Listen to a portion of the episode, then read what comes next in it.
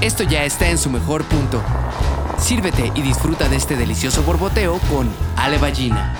Solo en UC Radio.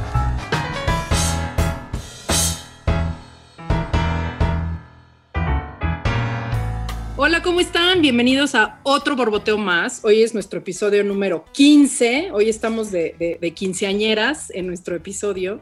Y hoy tengo una persona eh, que adoro con el alma. Este, es un, además de un gran amigo, hemos trabajado juntos, estudiamos la carrera juntos y ha sido mi roomie, ha sido mi confidente y, este, y lo, lo quiero muchísimo, pero además de todo, mi amor por él eh, es una persona interesantísima en todo lo que hace profesionalmente y ya nos platicará qué es. Hoy tenemos a Jorge Tapia con nosotros. Hola, ¿qué tal? Hola, hola a todos. Hola, hola.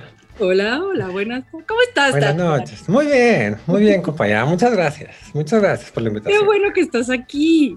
Porque bueno, esta es una platiquita de, café, de, el borboteo es ese momento en donde las burbujitas del café salen, entonces es como una plática sabrosona de café y bueno, contigo siempre tengo esas pláticas sabrosonas de café que ahora estamos compartiendo con la gente. Vamos a ver si podemos hablar de todo lo que normalmente platicamos de esas. Cuidado con el disclosure de la gente. No te proyectes. Pero bueno, mi primera pregunta siempre en este bonito podcast es, ¿te gusta el café?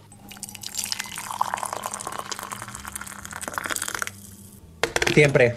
Si no, creo que creo que es lo único que no puedo dejar en la vida si no tomo café, soy la peor persona del planeta. Entonces, fanático al café. no solo me gusta, lo necesito. Es una relación codependiente. Totalmente, totalmente. ¿Qué, ¿Qué, es eso que necesitas? ¿Cómo es esta relación codependiente con el café? O sea, ¿qué te provoca? ¿Qué te produce? Este, ¿Cómo es? ¿Tienes un ritual para tomarlo? ¿Lo puedes tomar a cualquier hora? Platícanos un poco de esa relación. Creo que es más el sabor y el, o sea, mucha gente lo toma como nada más como de, opción para despertar. Yo sí es como ritual de saber, o sea, saborear un café en la mañana. Si no, no, si no, mi vida se me va, de verdad, se me va el demonio. Este, después de, o sea, ya como uno es mayor, ya después de las seis de la tarde, ya no puedo tomar café, ¿verdad? Si no, la taquicardia. Exactamente, pero este, lo cambiamos como por mate o por unos test. Pero sí, el café es básico en mi vida. Si no, de verdad, no, no empieza mi día. No empieza mi día. No lo necesito para despertar, lo necesito para estar en el día. Pero si es esta, es, o sea, creerás que esta es más como una adicción, porque dices que es el sabor, no tanto como la, la cafeína, pues, ¿no? Y es un poco como, ¿qué pasa si no tomas café? Te vuelves loco, pero ¿cuál es esta? Violento. Muerdo. Mal. ¿Cómo es tu ritual para tomarlo? La verdad no es como ritual, me gusta, me gusta el este preparármelo en, las maquinitas de expreso. Odio las cafeteras eléctricas. Odio el, el, este, con todo respeto a quien le guste, pero el Nescafé no es café. El café soluble no es café. Y se nos acaba de ir un patrocinio. ah, disculpen. No, no, no, es cierto. Este, no, pero eh, el, el, el, eh, no muelo café ni nada, tampoco no es tan intenso, pero sí me gusta, me gusta tomar en, el, en las maquinitas de como de expreso que le das la, la vueltecita y este y o de eh, prensa francesa, este, pero sí odiamos totalmente el soluble. Y, ¿Por qué? ¿Hay alguna razón? No sabe, no sabe, no sé no sé, ya, uno ya es mayor, insisto, uno ya es mayor y es medio idiático, pero entonces el café soluble no sabe a lo que tiene que saber un café. Ok, yo me acuerdo, y ahí sí me permitirán ustedes contar estas historias. Ya me vivió en mi casa algún tiempo, hace muchos años. Yo tuve un accidente en ese inter, le tocó al pobre todo el, el, asunto, pero yo me acuerdo justamente de tu ritual de café, que a lo mejor... Prometo, prometo que yo no la tiré. no, ya sé. Él dice, él dice que sí, pero yo sé que no fue él.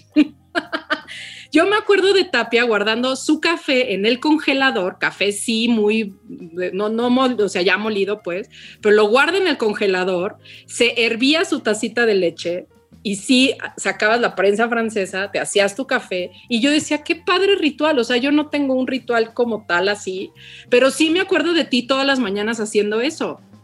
Entonces sí tienes un ritual, no mientas. Bueno, es como de costumbre, uno no lo ve como ritual, pero sí es, sí es. Y entonces esta relación con codependiente con el café es, si es como, o sea, si de veras sientes que si no lo tomas te pasa o es más bien como una convicción de, de que lo necesitas. Pues a lo mejor es convicción, pero he tratado de repente, este, no tomar café en algún momento de mi vida. O, este, o cuando he estado de viaje, que de repente no amaneces y ya vas tarde, como suele pasarme un poco, y, ya no te preparas café o no tomas café y es un muy mal día. a lo mejor, a lo mejor ya estás, este, ya lo estás pensando, exacto. Pero es bonito, es bonito que tu, que tu adicción sea al café y no a otras sustancias más drogadictas. Sí, no, y soy una persona, y la verdad es que soy una persona muy adictiva, lo sabes. Bueno, los que están aquí no, no saben eso, pero tengo una personalidad muy adictiva. Entonces, este, bendito sea que, que si es como el café, exacto. no, otras cosas. Estupefacientes y esas cosas. Exacto, exacto. si no sería pobre y ya me estaría muriendo. Exacto, el café es más barato. Exacto. y es más conseguible. Bueno. más que las otras. También. Oye, Tapia, cuéntanos a qué te dedicas. Este, bueno, ¿qué te dedicabas a, hacer antes del coronavirus? Este, la, posición en, realidad se llama Stage Manager.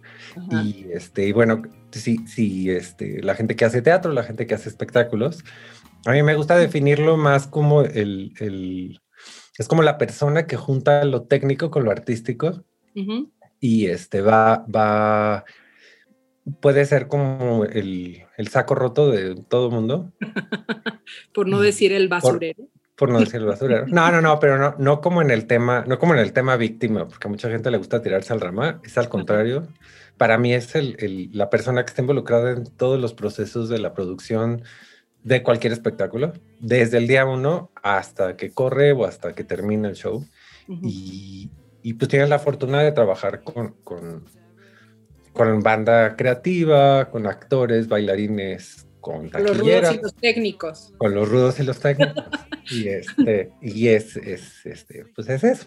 Este, entonces, eh, empecé trabajando aquí en México, perdón, este, haciendo teatro y después como que me se fue haciendo una metamorfosis medio extraña, bastante interesante, a, irme a una, una, compañía de danza, a hacer, hacer giras, lo cual eh, descubrí que eso es lo que más me gusta en la vida, este, irme de giras y, andar, andar por todos lados, lo cual me llevó de nuevo a otra faceta que fue el mundo de las ceremonias. Este, desfiles, este, Juegos Panamericanos, Olímpicos y este, varias cosas así, internacionales. Y, este, y pues te das cuenta que el, que el principio de, el principio de, de, lo que aprendiste en teatro, o lo que empezaste haciendo en teatro, al momento de que estás en unas Olimpiadas o en un estadio lleno de, gente con unos espectáculos un poco gigantes, es exactamente el mismo principio. Nada más que, como lo hemos dicho varias veces, es, es este, las ceremonias es hacer teatro, pero en tachas, ¿no? Exacto. Este, ya lo ves. drogas, ya lo ves. Y entonces, este, pues por eso es súper divertido. Y, y hablando un poquito de esto de las adicciones, como del café y eso, se empezó a transformar un poquillo el, el la emoción de, de, dar función diario en teatro, sí es muy emocionante. Sí. Y después de tres años en Miserables, uno empieza a perder esa emoción. Entonces, este, los eventos, los eventos especiales, los eventos de ceremonias, giras y todo esto, se vuelve un rush impresionante y una adicción, por llamarlo así, a, hacer, hacer un espectáculo. A la adrenalina, ¿no? Que es correr. exacto y que tienes y que solamente tienes este un chance, ¿no? O sea, son, son espectáculos que pasan una sola vez y, y, eso es maravilloso porque acaba el show y no tienes que volver a ver a nadie de los con los que trabajaste hasta la próxima ceremonia. Entonces, este, pues eso es finalmente lo que hago antes de que el señor virus llegara a partirnos. de presentar en nuestras vidas. Pero justo esto me parece muy interesante lo que dices, porque claro, habemos otros que somos mucho más aprensivos que al revés, ¿no? Somos así como adictos a, ese, a esa obra en particular, a ese equipo en particular y no quieres que nunca acabe. Entonces eres capaz de ver la misma obra 300 veces pues porque estás viendo a tus actores, ¿no? Y haces una familia y haces un, este, como, como, sí, o sea, te, haces adicto a la repetición, ¿no? Lo otro es más claro, o sea, si ahorita defines que tu adicción al café tiene que ver con sentirte vivo y con que si no, si no tienes ese estímulo, tu día no es, ¿no? Creo que podríamos como pasarlo a esta cosa de si no tienes esa adrenalina del producir un espectáculo a lo enorme y en tachas, pues tu vida no tiene sentido, ¿no? Porque a, eso te dedicas y eso es lo que te apasiona. No, y el, teatro, o sea, y hacer una obra de teatro y una, una, una, temporada también es súper gratificante y lo disfruto muchísimo. Digo, tú y yo hemos hecho varias, varias, este, o sea, varios, varias cosas de teatro y temporadas muy largas. Y sí, es, o sea, diario es una emoción y diario es, es increíble. Pero, este, desde como desde el punto de vista de un stage manager, si eres un buen stage manager mientras estás en teatro, por definición tienes que mantener la obra como está. ¿no? y, como, como te lo dejaron los, los directores y como te lo dejaron este, el equipo creativo. Después, pues tienes, te empezarás a agarrar del chongo con los asistentes de dirección, los directores residentes, los coreógrafos, se ponen de que se ponen de creativos y quieren este, pues, ¿por qué no cambiamos? Dirigir su propia pastorela. Exacto. Este, entonces, eh, la, la, la, parte de, de, o sea, como la parte del running de, de, un stage manager, para mí, ¿no? O sea, mucha gente lo lleva de diferente manera, pero es mantener justo esa calidad y ese, la seguridad del espectáculo y que todo siga como te lo entregaron, ¿sabes? Y obviamente es, una, es un arte vivo y es un arte que tiene que, depender de, de, cómo amanece el actor ese día y las funciones son diferentes y eso se respeta, pero pues tu chamba es tratar de que todo el mundo esté lo suficientemente cómodo para poder experimentar esos pequeños cambios, ¿no? Pero si tú diario te pones de creativo, también tú, uno tirando luces o tirando cosas, Exacto. Este, les estás, les estás como, pues partiendo un poquito la seguridad a todo el equipo, ¿no?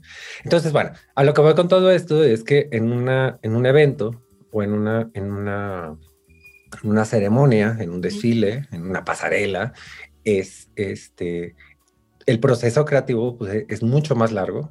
Sí. Es los cambios y donde tú tienes estas opciones de, de hablar y de de que realmente te tomen en cuenta como una persona creativa y como una persona que, que hace cambios y que aporta al desarrollo de la obra, dura más tiempo, acaba el espectáculo y vuelves a empezar en otro tipo de cosas, ¿no? Entonces, yo creo que esa, esa, parte es a mí lo que me gusta. Me gusta mucho el, el meterme y, y, hasta la cocina con los directores. Muchos me odian, muchos me quieren, este, pero pero es eso, pues es trabajar justo de la mano con creativos y con los técnicos. O sea, es, es, muy divertido y es una diversión increíble poder descubrir hacer cosas con los técnicos y con toda la gente del teatro.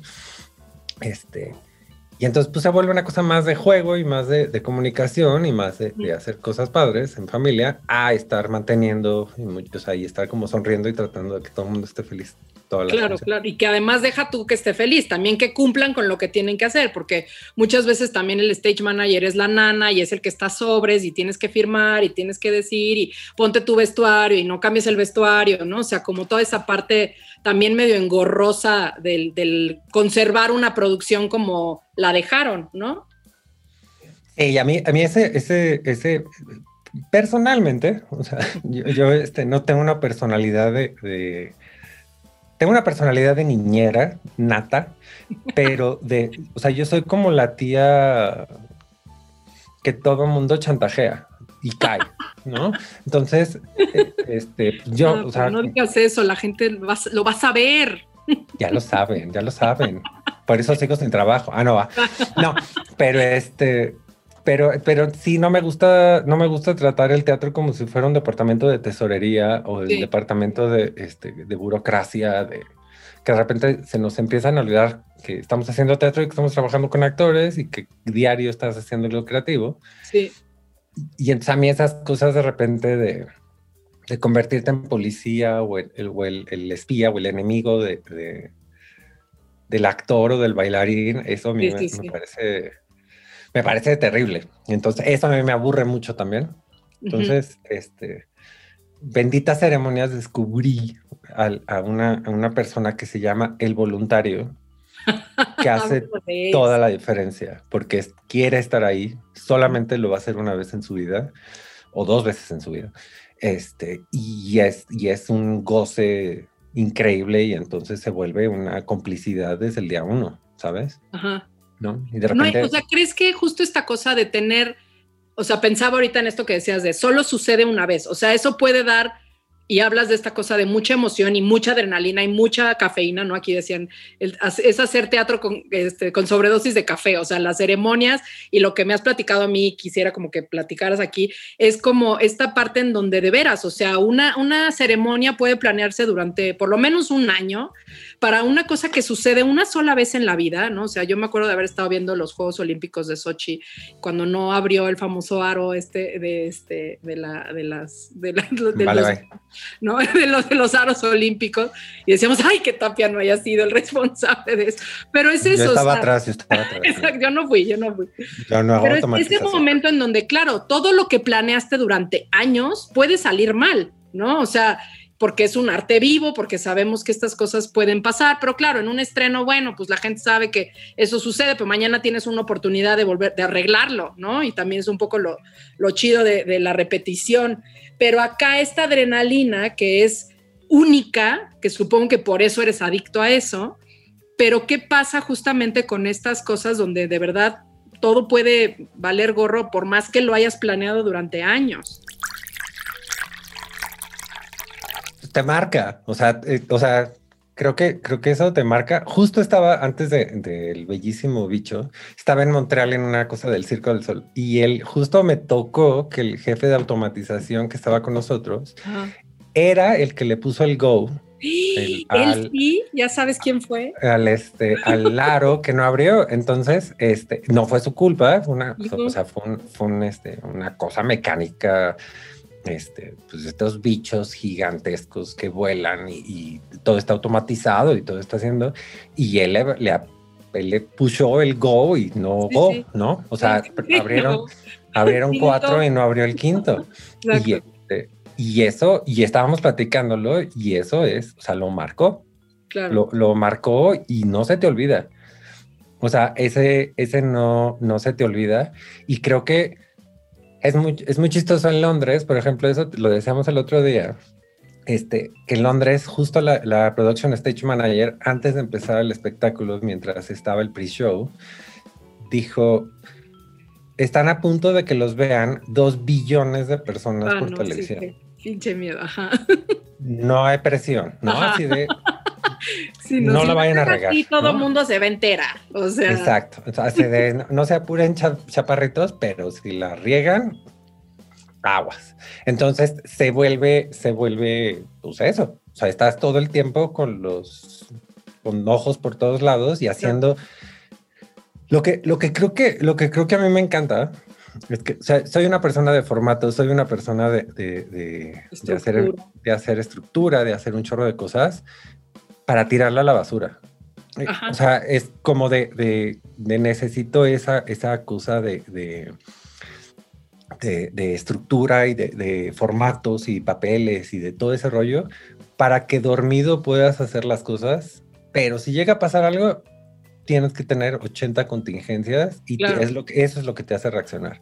Entonces, este, sí, saber tu show, obviamente, lo mejor posible, pero luego vienen estas cosas y nunca la pensaste, ¿no? O sea, nunca, nunca qué pasaba si no abriera el, aro, ¿no? Sí, no, no, no, porque es, este, o sea, irónicamente, como que siempre funcionaron.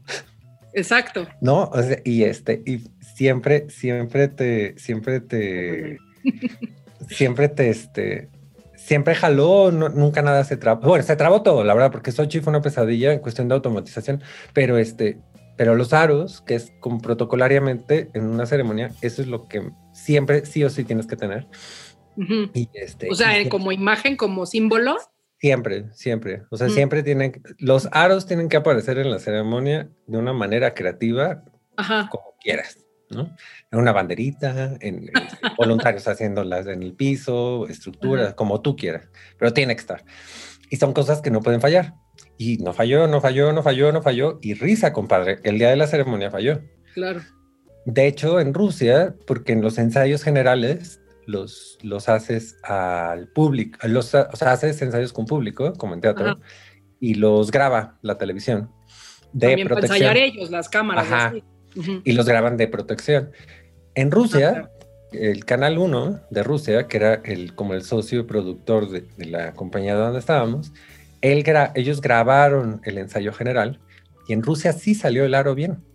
Ah, en, el resto, en el resto de, este, no, sí se enteraron, por supuesto, porque al día siguiente en los periódicos. Pero nunca, nunca entendieron a qué se referían. Exacto, o sea, la gente que estaba en el estadio viéndolo, pues obviamente sí se dio cuenta que no abrió. Pero la gente de la televisión, o sea, la gente rusa que estaba viendo su canal, claro. vio el aro de preciosos. preciosos, ¿no? Hasta Justo aquí están preguntando que en la ceremonia de clausura hice ah, ese fallo. Entonces los rusos pues no entendieron nada, ¿no? Al final, de, al final del día, o sea, sí, sí fueron, fueron un periodicazo durísimo. Este, fue broma de así fuerte? Durísimo. ¿Cómo es posible que Rusia se equivoque? O sea, ¿de qué hablas? ¿De qué hablas? ¿No? Y este Putin, o sea, esa imagen de que no abren los aros y ver, porque después de que abrían los aros entraba Putin y empezaba el, el, himno nacional y todo ese rollo, este, estaba furioso. Pues sí. Y el dueño, de, el dueño de la, de la del canal de televisión pues, estaba furioso y este, pues salió en todos los periódicos, porque obviamente OBS, que es la, el broadcaster de, de las Olimpiadas, lo pasó al sacrosanto mundo con, el aro, con el aro cerrado.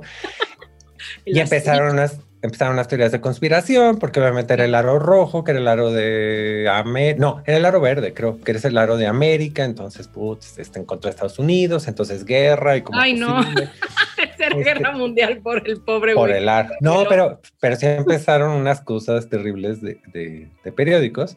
Y entonces, obviamente, todo el planeta se enteró que no abrieron los aros. Entonces, lo que pasó para clausura, que fue una cosa bastante inteligente de los coreógrafos. ¿Quién tomó esa decisión? Qué, qué, valiente y qué maravilla, ¿no? Lo que pasa es que acabó, la ceremonia de inauguración, ¿no? Y para colmo de males, fue el primer segmento creativo de inauguración. Entonces la tensión de toda la ceremonia era tremenda. Pasa la ceremonia, periodicazos y estábamos ensayando clausura.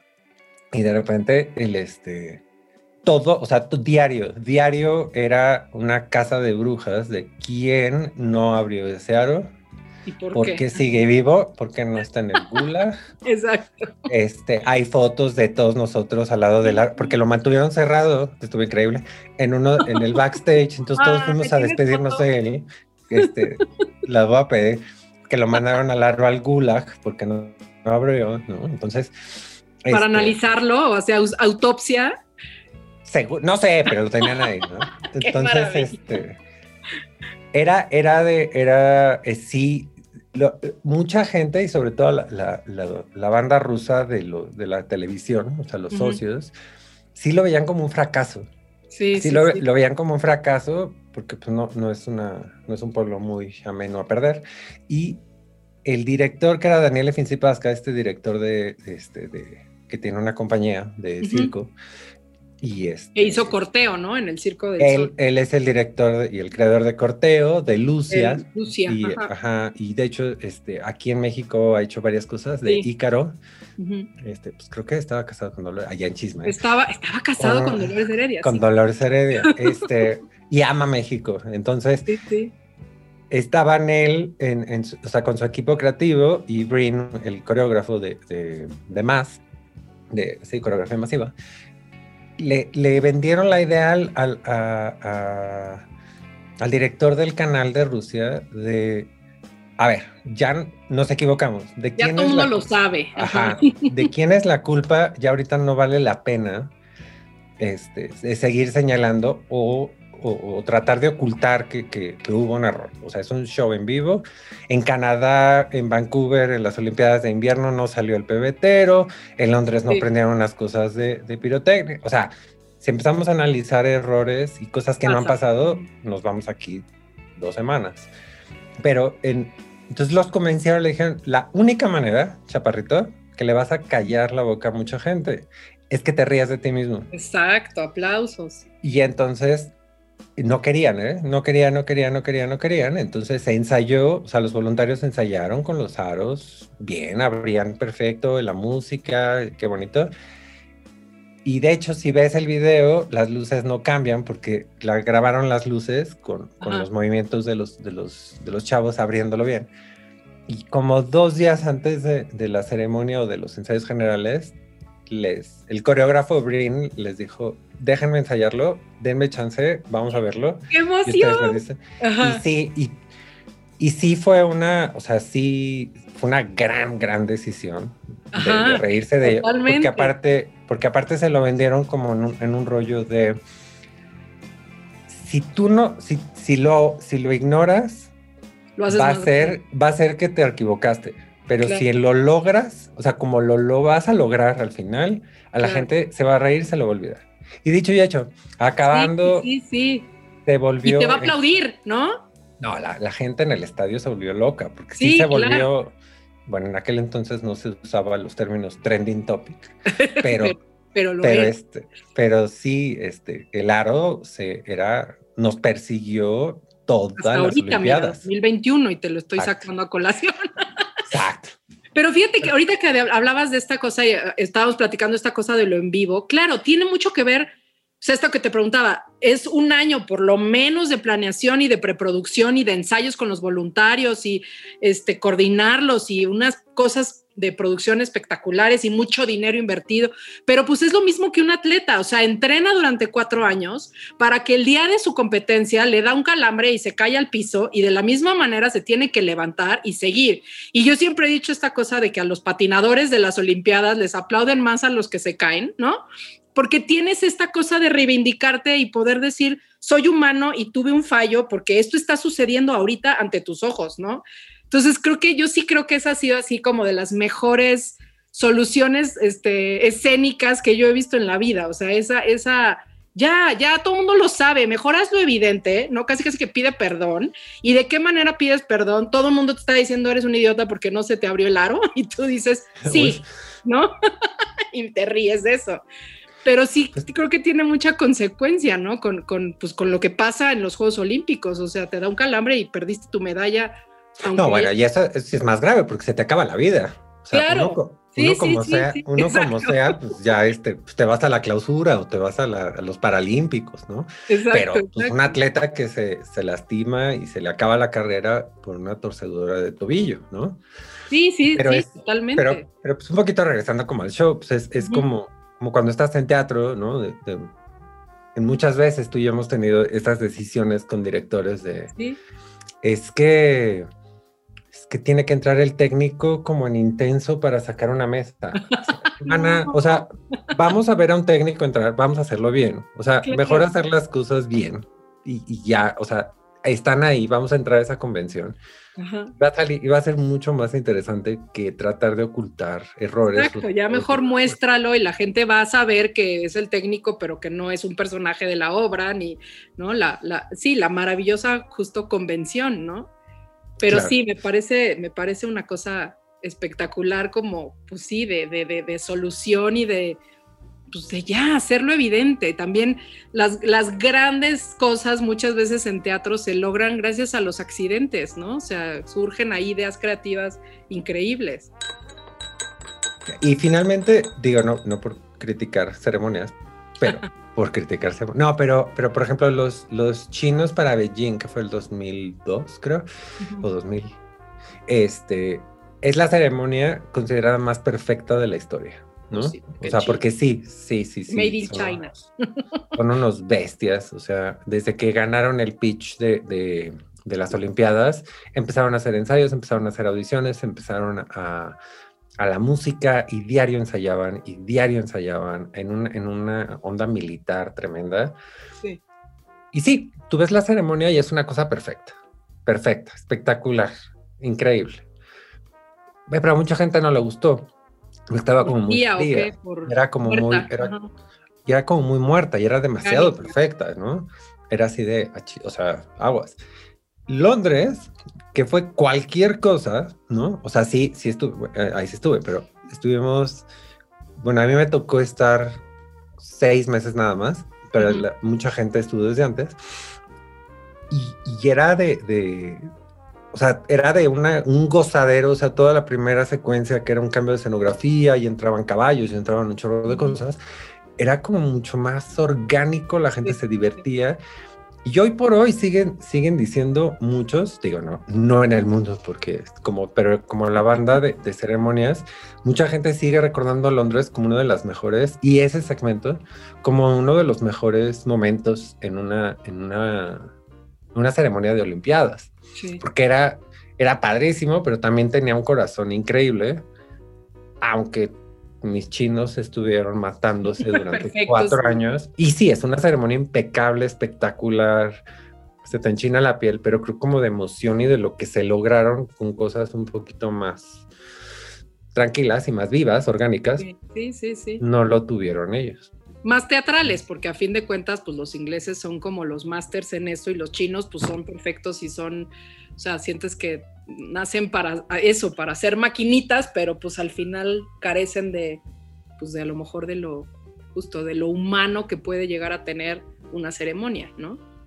Claro, que, todo finalmente, este, todo finalmente sale del teatro, ¿no? O sea, mucha gente, de este, lo hemos hablado muchas veces, que es este, que mucha gente, es que quiero hacer eventos, quiero hacer conciertos, quiero, ¿no? Quiero hacer como, como todo este tipo de cosas de, pues, modernas, de mappings, quiero trabajar con Beyoncé, quiero iluminar a Madonna, o sea, sí que bonito, pero todo, todo, todo sale del teatro, o sea, todo, creo que como, bueno, esa es mi opinión personal, o sea, pero creo que el principio, el principio del performing arts, sea el Circo del Sol, sea Madonna, sea, no sé, el Festival de la Chuleta en Tequisquiapan con unos espectáculos. O sea, todo tiene que salir. La feria del mole.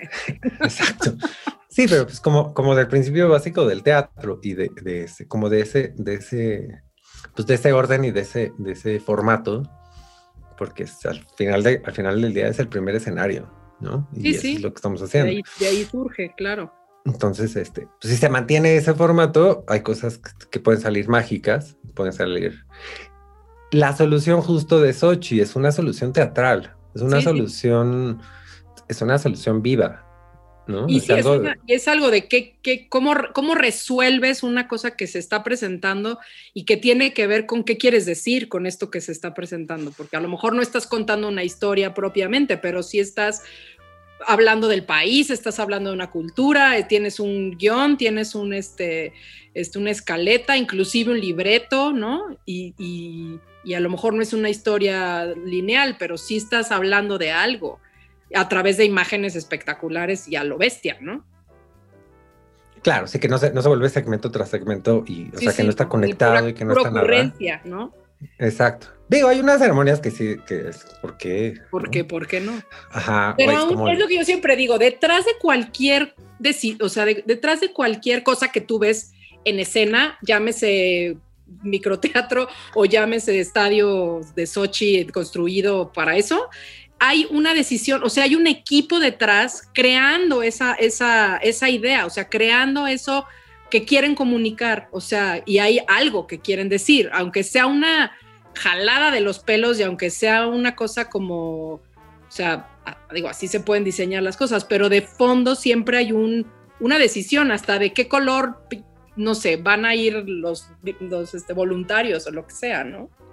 No, claro, o sea, por ejemplo, este, las, ceremonias cuando se hace un pitch de, o cuando quieren, quieren ganar. Es un pitch. Eh, pitch es como el, ¿cómo se diría esto? Perdón, la licitación. Licitas, exacto, exacto. ¿no? para, para que una compañía de semáforos de Hermosillo no gane la licitación de hacer las luces de Bellas Artes, por ejemplo. Ok. Una audición, digamos, una propuesta. E, entonces, pues todas las productoras se juntan y hacen este, esta licitación creativa, ¿no? Y por lo pronto, pues, pues le estudias, ¿no? O sea, sí, si hay directores como Dimitris Papinao, que este, hizo Bakú 2015, o las Olimpiadas en, Atenas, que es también de las cosas más bellas, ¿no? Teatrales, de, una ceremonia, pero pues estudian, investigan colores, como dices, o sea, pigmentos, no tienen, no tienen resuelto nada, no tienen resuelto entradas, no tienen resuelto nada, nada, nada, pero qué es lo que quieren decir, la historia del país, en qué momento se encuentran, que este, no, no, este, no insultar a nadie este, religioso. Que, sí puedes decir que no, que conviene, que es políticamente correcto. Y una cosa que decías, por ejemplo, que la parte de la prender el fuego es así como secreto de Estado, ¿no? Ah, no, bueno, ensayos a las 3 de la mañana, porque nadie puede saber eso. o sea, nadie puede saber cómo se prende el, pebetero. y, justo en, esos, en estas licitaciones, pues tienes que explicar, o sea, dónde está la originalidad, por qué estás trayendo la flama de esa manera, cómo van a entrar los atletas, que es otra cosa como... La gente piensa que el desfile de los atletas es el excelente momento para ir al baño, pero es justo porque tiene que estar ahí, porque este, porque es, protocolo, pues tiene, tiene que, a fuerza tiene que haber un desfile. Y este, pero bueno, sí, este, este rollo de que antes de que les diga el señor comité o el señor presidente del país, esta compañía quiero que haga mi ceremonia, pues hay una investigación garrafal de, o sea, yo te puedo jurar que ahorita la gente que está, ya hay gente que está trabajando en ceremonias y en, así como están, así como hay gente que está planeando el, el metro, el Milán para 2026, que son las Olimpiadas de invierno de, dentro de dos Olimpiadas, sí, sí, sí, ya están planeando pues cómo cómo va eh, los aeropuertos, cómo se van a mover, este, cómo va a ser el metro, cómo va a ser todo eso. Ahorita ya hay unos psicópatas creativos encerrados en las montañas de Torino viendo cómo van, o sea, qué es lo que quieren decir. Ay, perdón. Sí, sí, sí. El teléfono. es la magia de lo bonito. La magia, lo siento. Oh, tú contestas. Ahorita les contesto. No, ahorita contestan aquí. Este, pero, eh, pero sí, o sea, son procesos súper largos y son procesos creativos que ya empezaron. Porque además es, es, o sea, diferencia, bueno, no, no diferencia todo el teatro, pero la, de las diferencias también de ceremonias es que hay muchas cosas implicadas, o sea, es justamente pues son una cuestión política, más allá de un, de un, este, de una, de un juego olímpico, pues de una competencia olímpica, hay unas cosas políticas detrás muy grandes, ¿no? Ah, sí. O sea, bueno, y, que cambian, ¿no? Claro. O sea, en, justo en Rusia, cuando estábamos, este, estábamos haciendo los Paralímpicos, fue cuando, cuando Rusia invadió Ucrania, este, Crimea, y pues, la tensión y todo ese numerito cambió radicalmente el, la, pues la, manera de que estábamos trabajando todos. Claro. Porque aparte Sochi está a media hora de, de, Crimea, entonces sí, este, sí fue durísimo y son que tienes que no herir susceptibilidades porque del otro lado tienes a este los chechenos no estaban muy lejos de nosotros tampoco, entonces no, no, te metas en cosas religiosas, no te metas en cosas económicas, no te metas, ¿no? Entonces, ese equipo de producción y de, creativos están dándole 80 vueltas a todas las posibles opciones y no presentan un proyecto, presentan siete y cada productora pone otras, otras siete, ¿no? Ya una vez que te da la palomita el comité y te da la palomita de don presidente o, don director, ahora sí ya entramos todos, ¿no? O sea, ahora sí ya entra toda la, el director técnico, el escenógrafo, el, ¿no? Empiezan a entrar como todos ellos. Pero sí, sí, este, sí, de ese, de ese, de ese principio tiene que partir todo y ya están trabajando. O sea, ahorita por eso te digo, ceremonias de aquí a cuatro años ya se están trabajando. Y por ejemplo, esta es una pregunta como más, más, más tuya, ¿no? Que siempre me gusta hacer. ¿En qué momento de tu vida te das cuenta de que esta es tu manera de vivir? O sea, ¿en qué momento te das cuenta de, que sin esto no puedes despertar, un poco como, como tu café, ¿no? O sea, como esta decisión de, o sea, yo no te concibo y digo, ahorita en pandemia, pues sí estamos todos vueltos locos, pero sí sé que es una cosa que te apasiona y que también tiene como muchos, entre comillas, sacrificios de muchas cosas, o sea, de vivir fuera de tu país, de tu casa, de tu familia, ¿no? Pero tienes toda esta otra cosa que también has dicho mucho en, en, digo, en lo que te conozco y en entrevistas y así, o sea, decir, pues sí logras hacer familia en un lugar en donde sabes que es temporal y se acaba y va y ya no los vuelves a ver hasta quién sabe cuándo. Pero ¿en qué momento de tu vida te diste cuenta que esta iba a ser tu vida? Yo creo, la, verdad, yo creo que, el, yo creo que el aplauso, o sea, va a sonar muy payaso, la verdad, y pido una disculpa por sonar como mis universo, pero este, yo creo que la, gente, fue la gente la que, o sea, esa, cantidad de gente este, en el aplauso y en, volviéndose locos, o sea, mi primer, mi primera embarrada a esto fue aquí en México en el 2010, haciendo este, el Bicentenario. Sí. Que hacíamos el desfile y luego acababan como en unos eventos en el Zócalo y, este, y yo llevaba un escenario. Y esa locura de, del masivo, sí. con una y, y es, es chistoso porque a mí yo creo que no me gustaría trabajar en conciertos. Ajá. No me gustaría. ¿Es la misma emoción la que le provocas a la gente o es diferente? No, porque el, porque el ego del artista es el ego del artista, aunque, sea, una cuestión, aunque sea una cuestión creativa, no, bueno, o sea, un, Madonna, en los buenos tiempos de, los conciertos de Madonna, que tenía todo un diseño y tenían todas unas cosas así increíbles, pues claro, ¿no? O YouTube, o, sea, ese tipo de shows, pues claro, pero también ellos van a estar de gira años con ese, por lo menos tienen una gira de un año y siempre van a seguir haciendo lo mismo. Pero con una trabajar con un Daniel Fincipasca, por ejemplo, con un Dimitrios Papinao, con un este, Steven Daldry en, Londres, o sea, con, ese tipo de gente que, que, vienen como de esa parte creativa, sí. transformada al masivo, o sea, una cosa, una cosa bella, o sea, una, una, una, historia, una historia linda, teatral, pasada a un nivel masivo, es increíble, o sea, para mí es, es como este, o sea, es y tiene que ver con lo que le provoca a la gente, o sea, porque hablas del aplauso. Claro. Claro, porque por ejemplo, en, o sea, yo me acuerdo, ¿no? En, Guadalajara hicimos los Panamericanos y la gente estaba totalmente en contra de los juegos. O no en los juegos, pero como de la ceremonia de lo que ya sabes, ¿no? Y con mucha razón, yo no, no, este, políticamente no puedo juzgar para nada a nadie pero pues sí se gastaron mucho dinero y entonces la gente estaba muy enojada. Este, ¿y por qué vienen a, este, hacer una ceremonia tan grande si, si, tan solo son los panamericanos, bla, bla, bla? O sea, como, como que había mucha tensión cuando, cuando hicimos Guadalajara. Cuando viene el countdown así de que 3, 2, 1, y sale Vicente Fernández a cantar Guadalajara, Guadalajara. Sí, no, bueno, se los echó a la bolsa. No, no, se cayó el estadio se cayó el estadio y, y, así se mantuvo las dos horas y cacho que duró la ceremonia, incluido el desfile. Y, o sea, esa locura de, de, de, los estadios, de también estas experiencias, por ejemplo, aquí, este, los desfiles de Día de Muertos, ver a la gente tan cerca y estás bailando con ellos y todo ese rollo. E, ese, ese, como esa, comunicación, esa cafeína, justo con, el público y también con los voluntarios durante ensayos, ¿sabes? O sea, ese, ese rollito y esa emoción diario es increíble, ¿no? Cosa que de repente en, muchas compañías de teatro es así de, ah, o trabajas en la Compañía Nacional de Danza y es de, ay, o sea, los, el tiempo que necesito para calentar, o sea, se vuelve como mucha burocracia después. No estoy diciendo que siempre o que todo el mundo, pero esa, ese, ese, esa cosita de emoción de siempre estar como por todos lados se va perdiendo.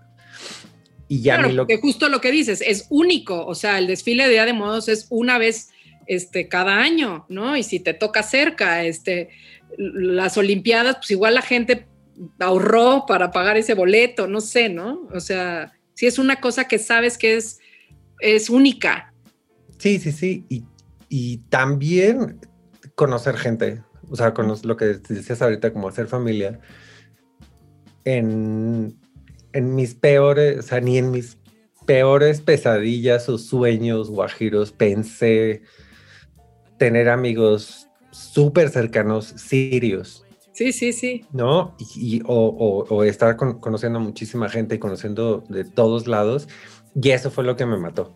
O sea, eso, yo creo que ahí, por eso, por eso desde, creo que desde que hice Jarocho en el 2003 con tu hermano, que literal, nos fuimos de gira por toda la República Mexicana, dije, es esto. O sea, es esto. No, es, es, es, es el, el cargar el camión, bajar el camión, monta, desmonta, bailale, súbele, bájale, tórale. Y, y, no, es, no es irte a, Rusia, no es irte a... es, es, es, es, conocer otros lados y conocer otra gente. Otra gente, otra, otras maneras de vivir la vida y de ver la vida, ¿no? Claro. Y, y por ejemplo, ceremonias pues, mucha gente dice, ay, es que son un chorro de gente, pero al final del día es como la misma gente que se va reciclando. Entonces... Los ves cada cuatro años o cada... Ajá, entonces de repente pues, se vuelve gente que, estás viendo en diferentes lugares, en diferentes condiciones, pero es la misma gente y es la misma banda. Y por ejemplo, ¿cómo medias? Porque es una cosa que siempre he tenido como esta, esta duda, ¿no? O sea, si a mí, por ejemplo, también soy alguien que entrar a un estadio o el aplauso del público o ayer, no sé, digo, la marcha de las mujeres, o sea, que me conmueve profundamente, o sea, no es nada más una cosa que digo, ay, qué padre, qué emoción, o sea, sí me toca fibras de que me dan ganas de llorar, ¿no? O sea, entrar a un lugar en donde sabes que toda esa gente está emocionada al mismo tiempo, ¿no? ¿Qué tanto te permite? Porque además, claro, ese es ahorita lo que dices que es como tu adicción a esa adrenalina o a esa cafeína de, ah, de todos en tachas al mismo tiempo, ¿no? pero justamente te involucras desde un lugar en donde tú tienes que tener el control, aun cuando el resto tiene que enloquecer, puedes llegar a disfrutar, o sea, sí de repente te puedes, o sea, porque a lo mejor, o sea, sé que ah, estás en el desfile de los atletas y a ti te toca subirle el dobladillo a la mascota y, este, o sea, ¿cómo, cómo, cómo puedes disfrutar eso sin perder la concentración de lo que tienes que ser y que no se te vaya el cue porque estás viendo al público enloquecido o tú emocionado, ¿no? O sea, ¿cómo controlas esa emoción? No la controlas. O sea, te gana y te gana. Digo, obviamente. ya me tocado llorar así de repente a la mitad. me pasó, me pasó en, este, en, Londres de, de, estar tan. O sea, estás lo que decíamos, o sea, estás ensayando y ensayando y ensayando y ensayando y ensayando y dominas tu show, porque al final del día lo, dominas y no estás tú solo, o sea, éramos 50 este ¿no? Entonces, dominas el show, dominas el, rollo y yo me acuerdo, o sea, técnica, o sea, todas las transiciones y las camas y este, la gente volando, entonces de repente como que no, no, no, dices, esto es un ensayo más, o sea, la gente gritando y qué bonito y la reina, la fregada, cuando dijeron Grecia, mal. O sea, me puse a llorar, me o sea, como que me cayó, ahí me cayó el 20 de decir, ok, esto no, es, un show, son las Olimpiadas. sí, sí, sí, sí. Y para mí los atletas son las estrellas. Sí. ¿no? O sea, yo sí les, tengo un respeto y una admiración, porque son unas súper, son súper hombres y súper mujeres. Y este, y ahí me, o sea, me rompí. Y pues ni modo, como, como, pues como cualquiera yo creo, le respiras dos segunditos, te das una cachetada y le sigues, ¿sabes? le sigues. Pero no puedes, yo creo que si no te rompes o si no te das chance de... De, de, disfrutarlo también. Ajá, de hacer ese tipo de cosas, ah, dedícate a otra cosa. Sí. O sea, Sí, no la riegues, tampoco te la pases. Sí, sí, este sí, de que te agarres de fan y andes fotografiando. Exacto, tomándote fotos con todo el mundo. Pero, pero sí, sí, o sea, sí creo que es súper sano romperse un poquito y, disfrutar en el momento en el que estás, porque no va a volver a pasar. Claro. Y son cosas que sí están, o sea, sí, sí está increíble. El, el, este, yo me acuerdo, o sea, por ejemplo, muchos de los voluntarios los odias porque agarran su cámara y les vale gorro que tengan la tele enfrente y están con el celular todo el tiempo tomándose fotos y pero es el mejor día de su vida. Claro. ¿No? Entonces también ahí es este pues no hay que estar tan, o sea, no, hay que ser tan estrictos y no hay que ser tan, tan rudos, ¿no? Y también creo que esa, ese relax que tengo naturalmente, uno, ¿no? Que es cualquier cosa, Este, creo que ese relax también me ayudó a acomodarme en ese mundo. Sí. Y no estar en, en y no clavarme en el mundo de la ópera, por ejemplo, o de, o de contabilidad, o, ¿no? Donde todo es, este, no, no porque no disfrutes hacer un Excel con números, ¿no? Pero, este, pero... pero, es otra, otra, otra adrenalina más espectacular. Sí, no, no, pero más relajada, ¿sabes? O sea, porque algo que siempre me ha dicho mi, este, como gente que trabaja, no del circo, porque es, es en contra del circo, decir, este, no estamos, no, no salvamos vidas, ni tampoco matamos a nadie, ¿no? Tus errores son quemarte a ti tu prestigio, pero lo puedes salvar reconociendo el error y burlándote de ti mismo, ¿no? Ajá. Sí, sí. En el circo no, en el circo sí puedes matar a alguien, entonces. Exacto, ahí sí no. Gobiernate, pero este, pero, pero sí, este, no somos doctores, no somos sí, sí, sí. Este, políticos, no, o sea, no, no, no lastimamos a nadie. Exacto. Y en cambio sí les puedes provocar unas emociones que son espectaculares, o sea, sabes que gracias a, ni siquiera saben ellos que eres tú, ¿no? Pero sí ser parte de eso es espectacular, o sea, es... Y yo, yo creo justamente ahorita, porque estamos o sea, justo hace 10, 6 años fueron las Olimpiadas de Sochi, creo, y están, este, eh, han estado publicando fotos de lo que, de lo que, de lo que hicimos, así como de, ay, del recuerdo. Y cuando fuimos a hacer audiciones nos odiaron. O sea, llegaron, llegaron unos malditos extranjeros. O sea, ¿qué hace un maldito mexicano este, diciéndome que me ponga un número? Porque pues los, no a los voluntarios íbamos a escuelas de, de, chavitos de secundaria, de prepa, que ellos querían ser cool, ellos no querían bailar, ellos no querían hacer nada, este, e, ellos iban a ser abogados, fuimos a una escuela de militares, de marinos, entonces ellos a hacer nudos, ¿por qué los voy a hacer bailar, no? Exacto, qué ridículo. No, este, el coreógrafo era una cosa de este tamaño literal, un australiano. chiquito, quiso decir chiquito para. Chiquito audio. lo siento. Y este, y es el, este, y australiano gay de Priscila en la reina del desierto y los rusos en plena, en plena controversia de la ley este, homofóbica y todo este rollo. Y hoy por hoy, estos chavitos, que ya seguro porque son rusos, ya están casados con cinco niños, te, siguen escribiendo al, al al coreógrafo chiquito de Australia diciéndoles que esa noche se la pasaron increíble, que los ensayos iban a bailar, que no sabían que querían bailar, que no sabían que se podía y que son chavitos que estaban en un pueblo, en Krasnodar o en, en, cosas a lo mejor muy, este, que no es Moscú, no es San Petersburgo, que todo el mundo conoce, sino que son pueblitos que, que nadie pela y que de repente pues, tuvieron un chance de ser bailarín por un día Literal. Literal, y que ni bailaron, que nada más caminaron de un lado a otro, pero fue lo mejor de, su vida. Entonces, eso sí no tiene precio, la verdad. Y por último, una, una, pregunta que siempre me encantan tus historias de esas, que justamente em, esto que decías ahorita, como no te dejas, o sea, sí, tiene, sí te emociona y obviamente ahorita nos decías, o sea, decido yo hacer esto en mi vida por esta razón, esto, o sea, de cambiarle la vida a la gente y tal. Pero pues, yo sí te he visto, porque además pues, nos ha tocado un poco convivir con esa gente, de que pues, a lo, muchas veces te ha tocado estar y trabajar con gente así como ultra mega super top y que tampoco, o sea, que los ves como un humano más y que no los este endiosas o que no eres como el fan que digo, me estoy refiriendo a la gente que no, no sabe, sí, Tapia ha trabajado así de que le ha tocado meter a las Spice Girls al escenario y trabajar con... Malditas mujeres. Este, le enseñó a bailar salsa a Michelle Obama y unas cosas muy top. Entonces, ¿cómo vives eso? O sea, ¿o qué anécdotas así? Regálanos una bonita anécdota de, de, de, pues de esto, que no te, deja, no te dejas impresionar por eso y que de repente al mismo tiempo, pues sabes con quién estás trabajando. Entonces, para cerrar nuestro bonito, nuestro bonita cafecito, ¿qué, qué, ¿cómo vives esa parte? ¿O qué, qué, ha sido algo que te ha pasado que dices, que a lo mejor te das cuenta después, así, ¿no? De, órale, esto me pasó y no supe en qué momento.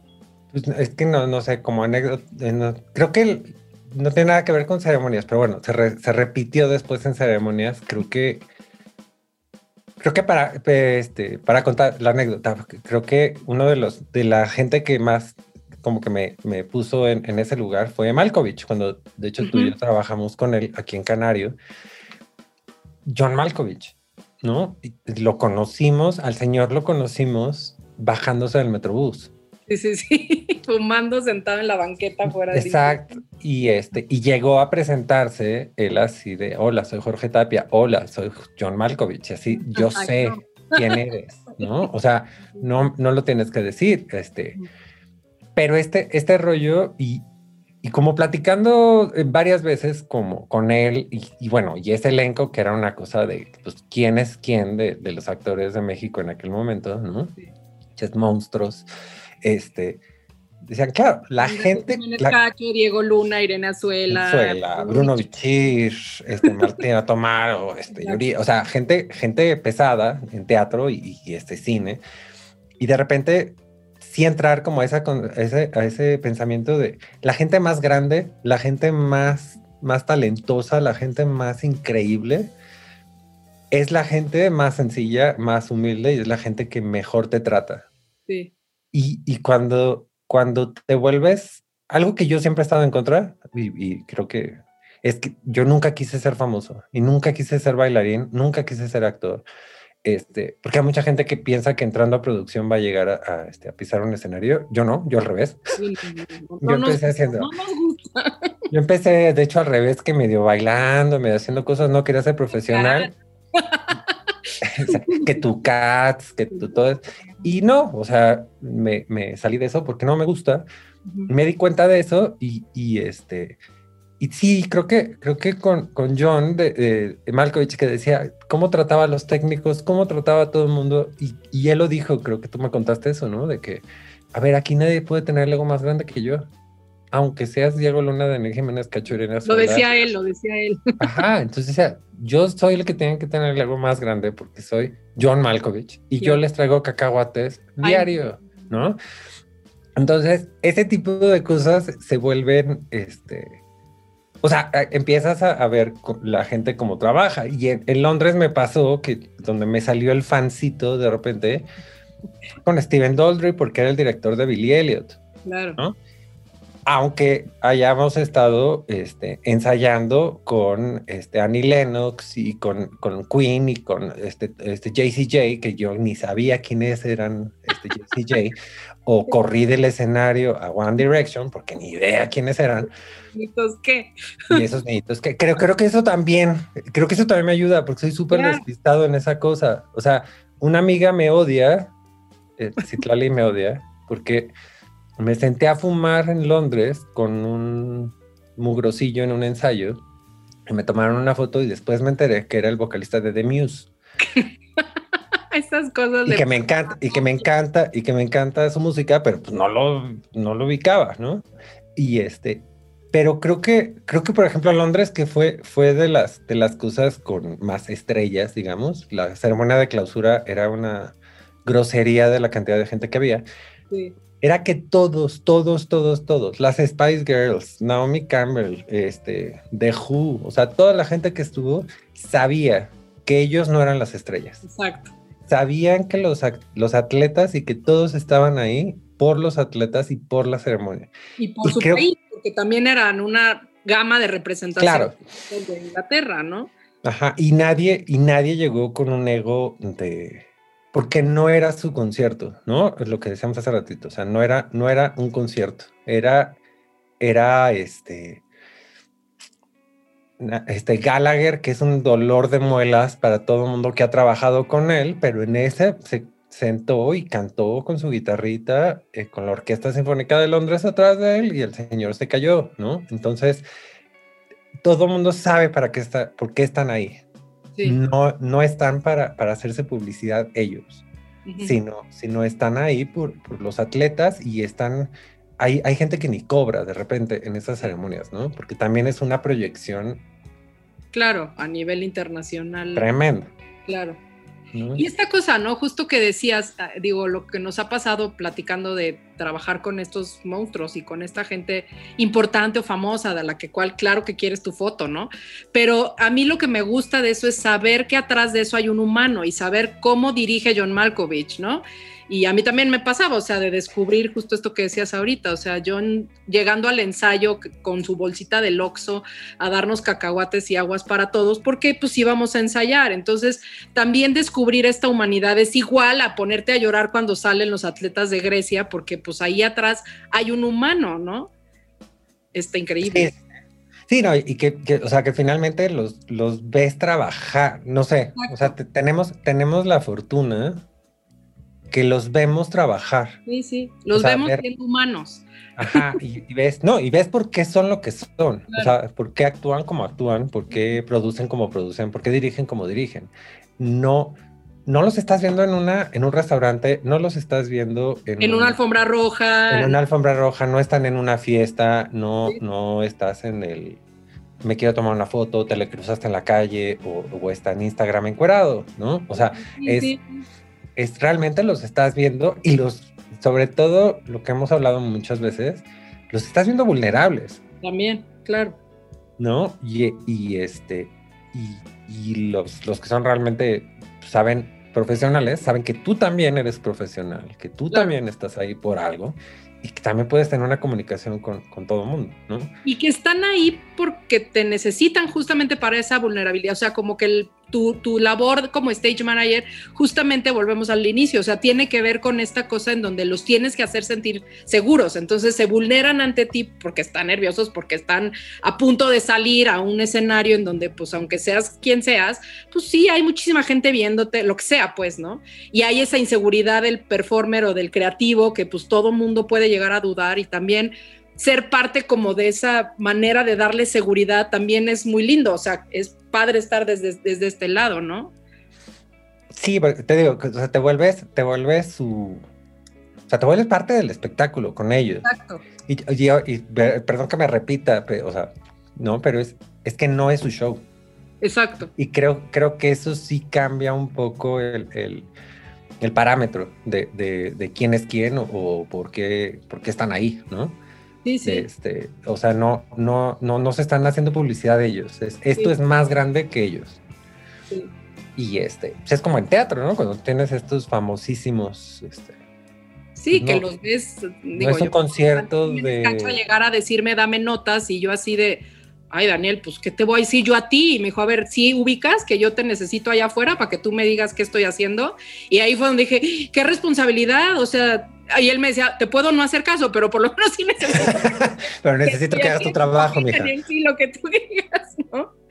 Pero sí, sí, es, es, es, es padre ser parte de, de, eso. Y me acuerdo justamente que cuando vino Malkovich, que todos queríamos nuestra foto con, decíamos, para mí, yo tengo una foto que está él en un ensayo, yo estoy leyendo el libreto y él está cosiendo un botón de su camisa, ¿no?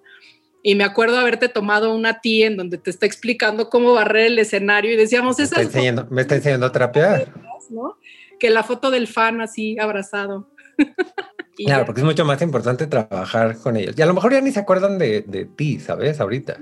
Exacto. Este, pero este, pero pues esto está, está padre llevarlos de presets o, o, caminar, este, no sé, un amigo me acuerdo que, que, lloraba porque en Río llevó a Giselle Bungin por todo un pasillo y bueno, o sea, no podía, ¿no? Pues claro, es hermosa la mujer, pero ella le dio los tacones, ¿no? Porque claro, necesitamos correr.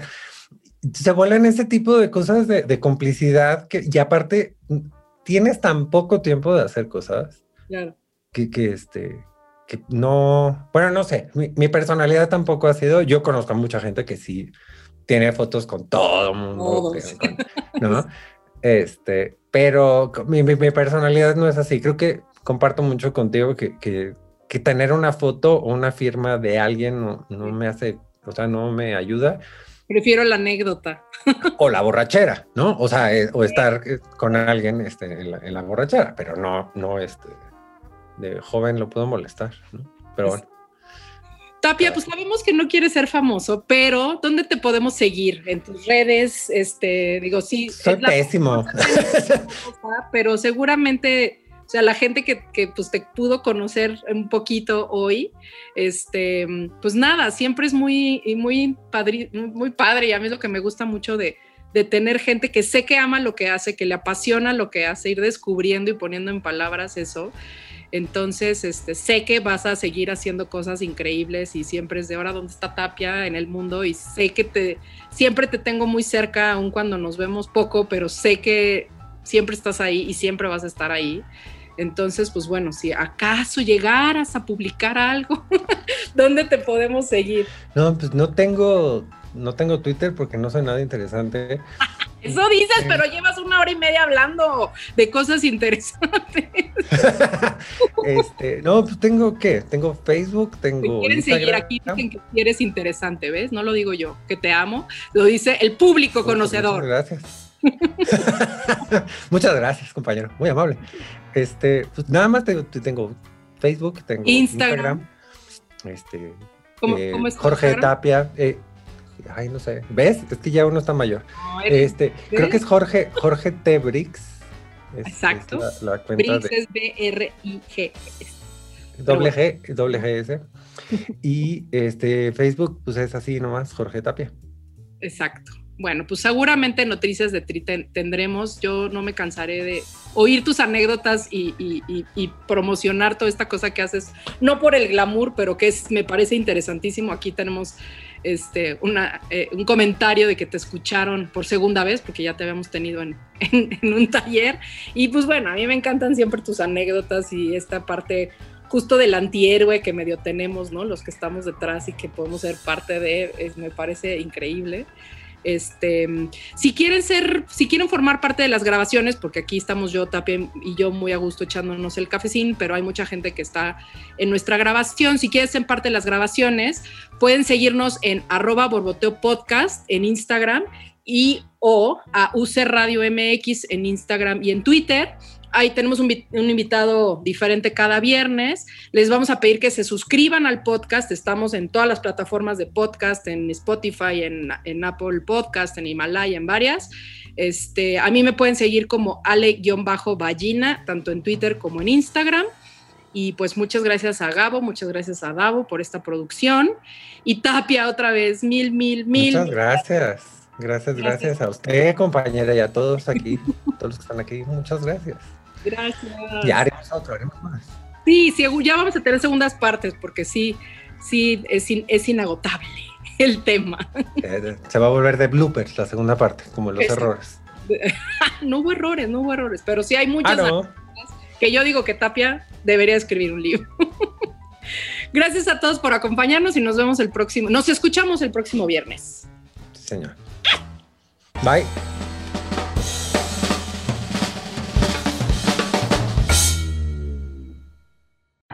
Este cafecito estuvo buenísimo. Recuerda que tenemos una cita la siguiente semana para una charla más.